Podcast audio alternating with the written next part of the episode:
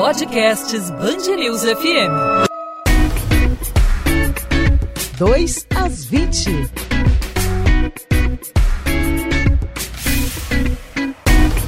Ouvinte da Band News FM, seja muito bem-vindo, seja muito bem-vinda ao podcast 2 às 20, sempre a partir das 20 horas. Mais dois, eu e a Luana Bernardes trazemos para você o que é destaque no Rio. Tudo bem, Luana? Oi, Maurício, tudo bem? Hoje o assunto é difícil aqui no podcast 2 às 20. A tragédia no Ninho do Urubu completa um ano. Essa tragédia que deixou 10 atletas de base do Flamengo mortos. E um ano depois do incêndio que deixou esses jovens atletas mortos, nenhum resultado prático. É um assunto que ainda precisa muito ser debatido. As famílias das vítimas ainda buscam por justiça. Nesta sexta-feira foi instaurada na LERJ a CPI do Ninho, né, que visa discutir aí as responsabilidades sobre esse incêndio e nenhum representante do Flamengo compareceu. Pois é, Luana, é um assunto que ainda causa muita dor, não só para os familiares das vítimas, mas também para a torcida rubro-negra que, que se sente de alguma forma é, atingida e que nas arquibancadas se mobilizou nesses últimos tempos, empurrou, estimulou essas famílias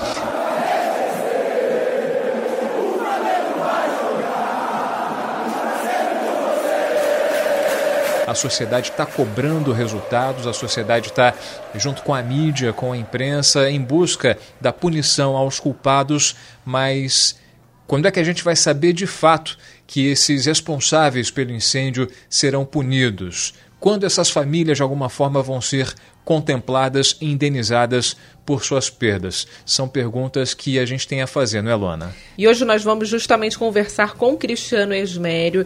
Ele passou o dia dando entrevistas né, nesta sexta-feira. O Cristiano Esmério, que era pai do Christian Esmério, de 15 anos, um goleiro promissor, que foi uma das vítimas aí do incêndio do Ninho do Urubu. Cristiano, primeiramente, obrigado por aceitar conversar com a gente aqui na, na Band News FM, aqui no podcast 2 às 20.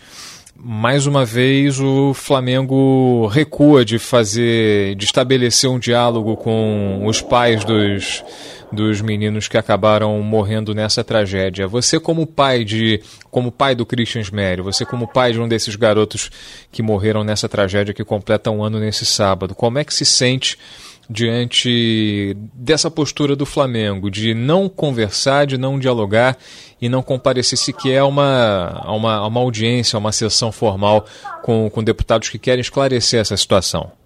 Mais uma vez, ele mostrou a postura que eles estão tendo né, de não ter um respeito, não só com nós familiares, também com uma sociedade, com, com vocês, repórter, né, de não querer falar, de não querer aparecer né? Inclusive, quando eu recebi o convite, eu até queria até participar, mas devido a sexta-feira ser o, o, dia mais esperado que era para gente, né? Que era o dia que meu filho vinha para casa, então é um dia que não me deixa muito bem, né?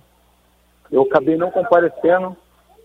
Eu já tinha já essa ciência que a direção do Flamengo não iria, sabia, né? Eu tinha isso comigo que ele não compareceria, e se comprovou, né? O seu Edson, pai do Pablo, foi lá, né? Para tentar ouvir algo dele, né? Como os deputados, como, como as outras pessoas que estavam lá presentes, e mais uma vez eles não foram, preciso se calar. E é assim que a gente estamos levando, né? Estamos conduzindo sem resposta, sem com que o Flamengo seja cobrado, sem que apareça o culpado de tudo que aconteceu no Flamengo. Cristiano, é, eu queria que você falasse sobre ou, em que momento da negociação com o Flamengo, em que momento você viu que aquilo não ia para frente, em qual momento vocês decidiram, a família decidiu que iria esperar a conclusão do inquérito da Polícia Civil para entrar depois com ação judicial contra o clube? Na verdade, nós não tivemos momento nenhum de negociação com o Flamengo, né? Desde o início, o Flamengo sempre procurou procurou agir de uma forma que eu, particularmente, não acho certo. O Flamengo foi negociar nossa, a vida dos nossos filhos com a Defensoria, com o Ministério Público, sem sequer nos procurar, como até hoje eles não, faz, não fizeram isso. Vai se completar um ano, o Flamengo nunca me procurou, nunca procurou meus advogados. Então, essa questão de negociação, nós não tivemos nenhum momento Flamengo. Cristiano, o Flamengo, a diretoria do Flamengo, a gente acompanhou um vídeo que a diretoria rubro-negra colocou nas redes sociais, já que os tanto o presidente do Flamengo como o vice-presidente, que também acumula o cargo de vice jurídico, ele é, blindou de todas as maneiras os funcionários do clube a falarem a respeito. Enfim, os diretores não estão autorizados a falar. Então, eles fizeram um vídeo para se posicionar, para dar, é, enfim, a versão deles a respeito de tudo que está acontecendo, do inquérito é, no âmbito civil, também no âmbito criminal, o presidente Rodolfo Landim falou que estabeleceu um teto, que estabeleceu um teto para negociação, que não adianta pedir valores mais altos, que o valor que vai ser pago é o valor X que o Flamengo quer. O clube sempre esteve aberto à negociação. Nós estabelecemos um teto. Nós estamos é, dispostos, dentro daquele teto, é, discutirmos com a família, tentarmos adaptar é, a cada necessidade específica de família é, uma forma de atendê-los dentro daquele teto. Por que você acha que está havendo tanta intransigência por parte do Flamengo em relação a valores? O que os pais estão pedindo é algo fora da realidade, fora das possibilidades do Flamengo? Não, nós gostaríamos de saber qual é o teto que eles dizem, né? Que em nenhum momento procurou a gente para negociação nenhuma. Então não tem teto tem teto do que ele quer dizer, do que ele quer falar, entendeu? Nós, familiares, queremos sensibilidade, queremos respeito, entendeu? Não queremos teto, nós não queremos ficar milionários com a situação dos nossos filhos. Eu queria meu filho. Não tem dinheiro que pague a vida do meu filho. É, estipular um teto, é, Cristiano, parece uma coisa fria demais, né, para se falar é, no momento de tanta dor, porque não existe um, um, limite, um teto, um valor exato que vá cobrir aí a dor que vocês estão passando, né? Será que, será, será que eles teriam um teto para a vida do filho deles? Vamos botar para a vida deles, né, que não são mais crianças, não são mais adolescentes, que não têm mais sonhos será que teria um teto do valor da vida dele? Como não tem para a vida do meu filho, nem para a vida de nenhum outro garoto daquele. Entendeu? Então eu não sei o teto. Não tem teto, não tem dinheiro que pague uma vida. Cristiano, já se passou um ano, a gente sabe, completa neste sábado um ano da, da tragédia, dez vidas perdidas, dez sonhos que o fogo levou. Queria saber uma opinião sincera de você. Enfim, um ano se passou, não há procura para diálogo, para negociação. O que você espera daqui para frente? O que você, como pai, como familiar de um, de um menino que acabou tendo a vida ceifada nessa tragédia, o que você espera? A gente levou um ano para chegar até esse ponto, de não haver nenhum relatório é, do Ministério Público pronto. E ainda tem que acontecer a tramitação na Justiça, né? tem que haver ainda a denúncia do Ministério Público à Justiça. O que, que você espera disso tudo, passado um ano dessa tragédia? Eu espero justiça. Espero justiça. O que eu mais quero é que quem fez aquilo daquela criança paga. Porque lá não foi tragédia, lá foi negligência não foi fatalidade, não foi tragédia. Tem uma negligência. Eu só queria, Cristiano, que você encerrasse contando um pouquinho para o ouvinte da Band News FM como é que era o Christian, quais eram os sonhos dele, se ele estava feliz no momento que ele estava, onde ele estava. É, fala um pouquinho para a gente sobre o Christian. Meu filho era, era a alegria da nossa família e ela contagiante, ele fazia que todos nós ficávamos felizes. E a primeira palavra que ele falou para mim no, né, na verdade do ano foi, pai, hoje é o no, esse, vai ser o nosso ano, né? O nosso ano de conquista, nosso ano de história.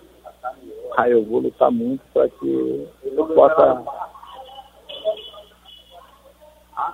ajudar a nossa família, né? De modo geral, ajudar minha mãe, da minha mãe da da comunidade, tirar minha irmã, sua, sua filhinha, minha irmãzinha, né? Eu tenho agora um canal de anos, quatro anos. A preocupação dele era que a irmã dele não fosse numa comunidade também. Ele disse, não. De abaixo que nós passamos, morando em comunidade, eu não quero que meus irmãos continue com essa vida. Então eu vou lutar, vou buscar o meu objetivo para dar uma vida melhor para todos vocês, para meu tio, para minha tia, para meus primos. Era o pensamento do Cristo. Era o sonho dele, né? Poder tirar a mãe dele lá da casa dela, botar numa casa melhor, e tirar da comunidade também, para que a irmã dele, a irmã dele não vivesse. E dar uma casa para o tio, para a tia, né? Que mora no aluguel. Ajudar, então. O dele era ajudar a família. Né? O sonho dele era de conquistar, chegar o pessoal do Flamengo, ouvir a, a torcida que é maravilhosa, né? Gritando o nome dele. E ele falava com toda a convicção que chegaria ia ver essa pessoa gritar o nome dele, mas infelizmente o único momento que, que eu pude ouvir foi, foi depois que meu filho morreu. Né? Tinha sonho de ouvir ele jogando, mas eu tive que me contentar com o grito do nome do meu filho depois que ele morreu. Foi no jogo Flamengo e Fluminense, que decorou o nome dele, mas não é daquela forma que nem eu, nem nossos familiares queremos ouvir, né? Nem os outros familiares queriam ouvir também o nome dos teus filhos daquela forma, né? Pelo contrário, era vendo nossos filhos lá dentro do campo, honrando a Câmara do Flamengo como sempre honraram, que eu imaginava que sendo cantado o nome dele. Imagina todo. O Cristiano, força nessa luta e conta sempre com a gente aqui da Band News FM. A imprensa está em cima, está fiscalizando e que os culpados não passem impunes por mais essa tragédia, Cristiano. Um abraço, obrigado por é, se dispor a conversar com a gente e, enfim, extravasar um pouco da tua emoção.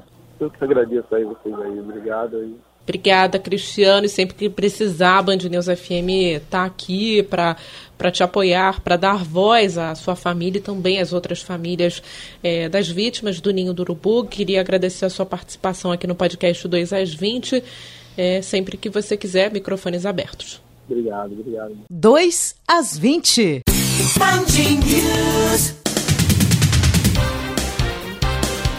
Os casos de coronavírus continuam aí dominando o noticiário nacional e internacional e a boa notícia é que o Ministério da Saúde acredita que as chances de entrada desse novo coronavírus aqui no Brasil são baixas e essa crença está ligada justamente ao clima brasileiro porque esse vírus não tem uma adaptação muito boa no calor.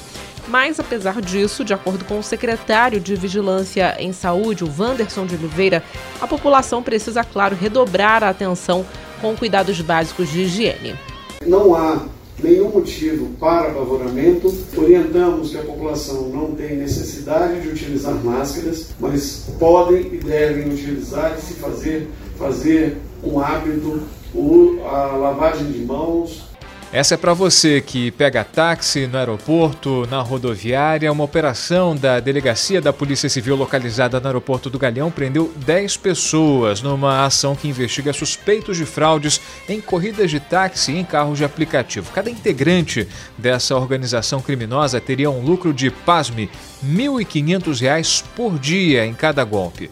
De acordo com as investigações, os alvos preferidos dos criminosos são os turistas estrangeiros, como explica a delegada responsável pela ação, Tatiana Queiroz. Eles podem captar passageiros, o que eles não podem fazer é ludibriar os passageiros, principalmente os passageiros estrangeiros que não entendem a nossa língua, não entendem muito bem a nossa moeda e eles acabam sendo as maiores vítimas.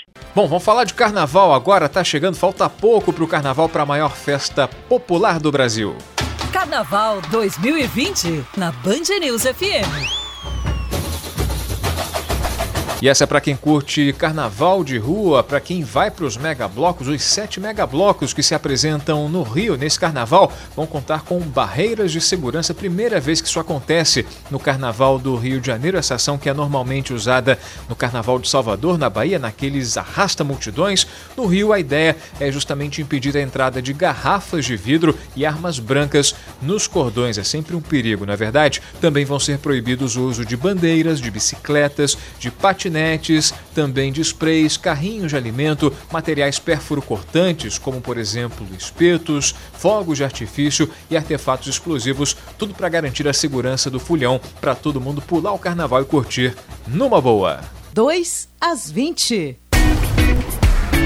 Maurício, a gente volta agora na segunda-feira. Só na segunda-feira? Tão rápido? Já acabou 2 às 20? Pois é, acabou. Nossa primeira semana aqui no podcast 2 às 20. Passou voando, né? Rapidinho. Passou voando. Ó, mas vamos marcar um encontro. Segunda-feira tem mais um 2 às 20, sempre trazendo as principais notícias, os principais destaques do Rio, da nossa cidade e do nosso estado, para você que nos acompanha em 90.3 FM e também no bandnewsfmrio.com.br. Essas notícias que a gente trouxe agora, tudo em destaque, tudo detalhado ao longo da nossa programação, né, Luana? É isso aí, Maurício. E eu lembro que o podcast fica disponível nas principais plataformas de streaming e também no nosso site, sempre a partir das 8 da noite. É isso, Luana. Bom fim de semana para todo mundo. Tchau, tchau. Tchau. 2 às 20.